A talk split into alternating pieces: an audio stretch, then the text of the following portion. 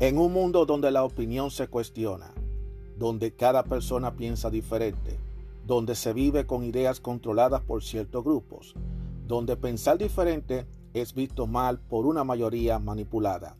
Aún existe unos cuantos de nosotros que tenemos claras nuestras ideas y que a pesar de las adversidades seguimos firmes como verdaderos guerreros y tenemos una visión abierta, una opinión a nuestra manera, una opinión abierta. Mi nombre es Juan Arturo Cárdenas y este es el podcast de Opinión Abierta. Hola, ¿cómo están todos ustedes? Bienvenidos a otro episodio más de Opinión Abierta. Mi nombre es Juan Arturo Cárdenas y le doy la más cordial bienvenida a todos y a todas que me escuchan desde cualquier plataforma donde se pueda escuchar el podcast. Recuerden que me pueden escuchar a través de anchorfm.com, que es la plataforma donde se aloja este proyecto. También lo pueden hacer en Spotify, que es la misma compañía, Spotify. Lo pueden escuchar por eh, Apple iTunes, Apple Podcast y también lo pueden escuchar por Google Podcast, así como Breakers, Radio Public y todo tipo de aplicaciones que son compatibles para escuchar podcast. Ya lo saben.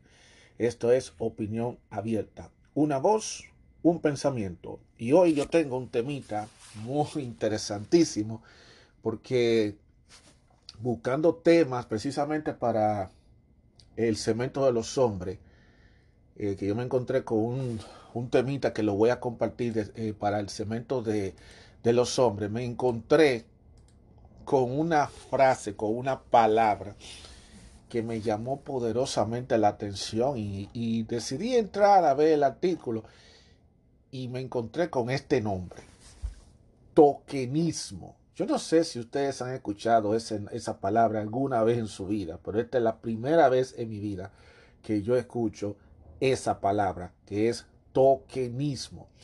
Es la palabra token, lo junta con ismo y crea tokenismo. A propósito de que estamos hablando del Bitcoin y se usa lo que es el token y todas esas cosas, bueno, tokenismo. ¿Qué es el tokenismo? Entonces yo me quedo así como medio raro preguntando qué es lo que significa el tokenismo. Y bueno, usualmente como siempre recurrimos a Wikipedia. Y en Wikipedia aparece, esta es la definición que ellos dicen, no dan mucho, no hablan demasiado. Dice, dice el tokenismo del inglés token, significa símbolo. También es llamado florerismo, inclusión, concepción, o participación simbólica. Wow, o sea que esos son eh, los sinónimos del tokenismo.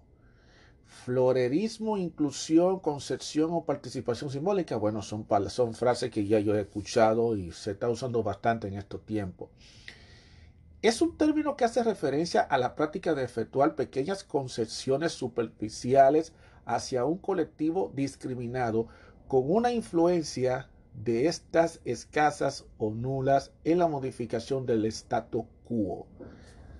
O sea, se ha señalado que el objetivo de las organizaciones que llevan a cabo concesiones tokenistas es desviar o refutar las acusaciones de discriminación sobre ellas.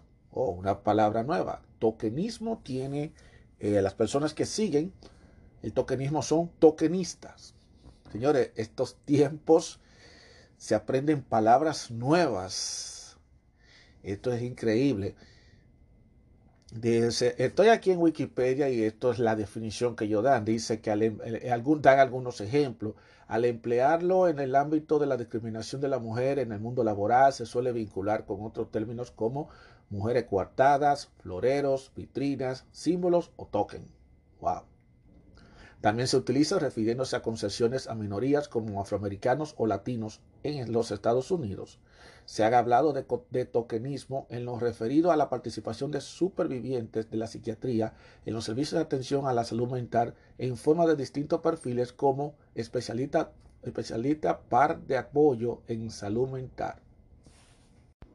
En países como Reino Unido ya hay una experiencia de varias décadas y el problema del tokenismo ha sido abordado a través de algunas reformas mínimas. Esa es toda la información que da del tokenismo Wikipedia. Pero como yo no me conformo con todo lo que dice Wikipedia, porque Wikipedia es para referencia rápida, no necesariamente significa que toda la información lo vas a encontrar en Wikipedia. Pues yo decidí buscar el otro artículo y entonces me encontré en la página de Iceberg. ¿Qué página? ¿Qué nombre de página? Que significa Iceberg, que significa cultura, culture o inclusión. Hmm, parece que es una página dedicada a, la cultura de la inclusión social. O sea que ya me debo imaginar de, lo que el artículo y habla de una forma en español el tokenismo, los resultados de la diversidad sin inclusión. Eso lo escribió Marcelo Baudino. Y esto fue un artículo que escribió el 15 de marzo del 2021, o sea que eso fue hace poco tiempo. Entonces aquí él presenta como un ejemplo de lo que es el tokenismo. Llegó el Día Internacional de la Mujer y muchas compañías se apresuraron a buscar a, esta, a esa colega en una posición de, de, liderazgo o a aquella otra que maneja un camión de distribución o a esta otra que está trabajando en una planta junto con un montón de varones.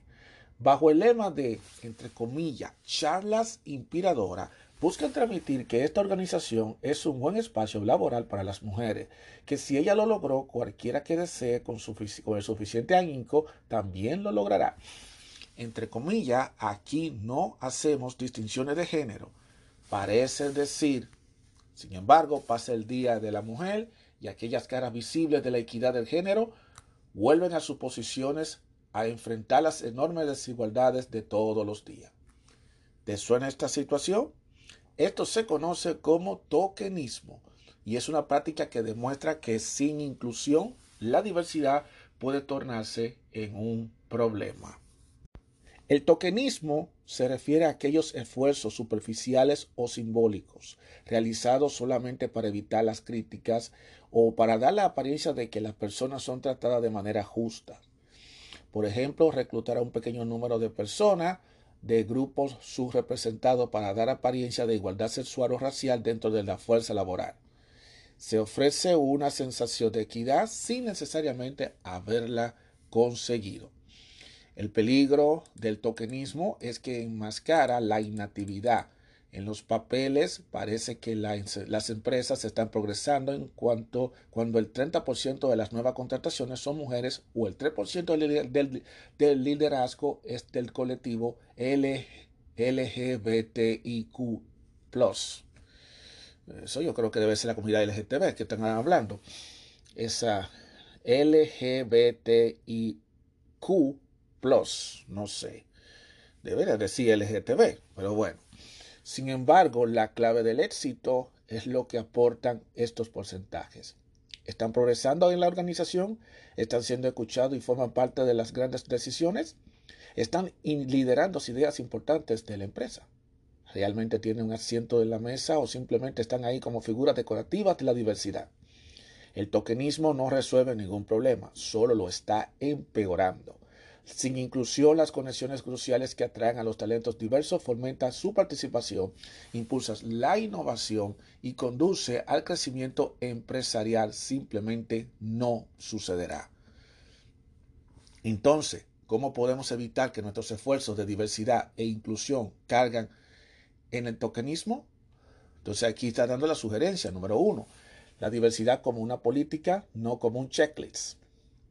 Los objetivos numéricos son solo parte de la ecuación. Sin una política que facilite una cultura de inclusión, es muy difícil que la diversidad encuentre su lugar en el largo plazo. Piensa en cómo puede diseñar roles y piezas de comunicación más atractiva para un grupo de personas más amplio que solamente el grupo hegemónico de la organización. La inclusión se practica en el día a día y tiene que formar parte de una planificación estratégica a largo plazo. Bueno, Déjame detenerme aquí. La diversidad como política.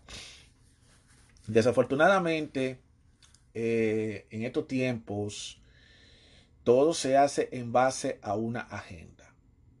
Todo es a base a una agenda. Y si esto quieren que se logre, que sean escuchados para que se pueda incluir a, a los discriminados, a la gente que están discriminada, van a tener que hacer más que esto, porque lamentablemente todo es a base de agenda. Lamentablemente el checklist se sigue haciendo. Eso toma su tiempo y eso habría que convencer, crear convencimiento. Eh, eh, como te digo, hay muchos proyectos, hay muchas piezas que a veces se ponen en, debate, en el Congreso y también se ponen en el mismo, en el Estado. Y a veces el Estado está en una situación muy complicada de asumir o no asumir. Por lo tanto, esa parte de usar la diversidad como una política y no como un checklist, eso toma su tiempo y no es nada fácil, honestamente. Número dos, mire inclusión, no solo demografía. Quizá el 15% del directorio sean mujeres, pero tienen influencias en las discusiones de votaciones o lideran proyectos Quizá el 20% del personal sean de un grupo minoritario, pero tienen roles influyentes de otro nivel. La inclusión de estas observaciones pueden dar lugar a una diversidad para la vidriera, sin una inclusión real. Eso ahí no se debe explicar más allá de ahí, porque en verdad eh, eso no, eso no que, yo no tengo ni que dar ni opinión sobre el tema, porque eso es una cruda realidad. Y yo me veo muy afectado por el hecho de que yo también soy de la minoría, porque soy hispano. Y siempre he notado que a veces, ok, una empresa puede contratar hispano, lo cual eh, está justo. Eh, la empresa se acopla a nuestra cultura, hablan el español y todo esto. Pero si ponemos a medir cuántos de nosotros los hispanos estamos en posiciones importantes en una corporación, nos daremos cuenta que no son todo el mundo que está dentro de la corporación en, posiciones altísimas. Entonces, lamentablemente, la demografía no importa en absolutamente nada. ¿De qué le sirve que haya una gran cantidad de personas de, un, de, una, de una minoría si esa minoría no puede hacer posiciones más altas de ahí? Y lo que simplemente lo que están haciendo únicamente es, como dicen ellos, crear una, una vidriera. O sea, poner un espejo y hacerle ver, oh sí, fulano está trabajando en una compañía tal y eh, en Equital, pero está en una posición importante. Eso, de eso es que se trata todo esto. Número tres, no tokenices. Oh, wow. Otra palabra que aprendí. Tokenista, tokenismo y ahora tokenices. Eso se llama Spanglish, lo que estamos nosotros haciendo. No tokenices a la fotografía. Una y otra vez escuchamos historias sobre profesionales que son invitados a las sesiones de fotos solo porque representan a una minoría. Mm, cuidado con esta trampa. Muchas empresas comienzan sus esfuerzos de diversidad cuando se dan cuenta que la homogeneidad visual de sus empleados se dan cuenta de la homogeneidad visual de sus empleados. Parecemos todos cortados con la misma tijera, entre comillas, decía uno de nuestros clientes. Esta realidad no puede ser disfrazada ubicando al distinto en el centro de la foto. Incluso aquello de lo que le gusta aparecer en las imágenes, no a toda la persona, puede sentirse rápidamente tokenizados si los invitan a cada sesión de foto, incluida aquellas que no tienen relación con su equipo o su trabajo. Eso es realidad, eso, eso es cierto. Eso se llama cubrir las apariencias, lo que se está diciendo aquí. Eso es simplemente eso. Oh, vamos a, por ejemplo, que en una empresa quiere tirar fotos de imágenes y dice, mira, vamos a llamar a alguien, del, alguien de color.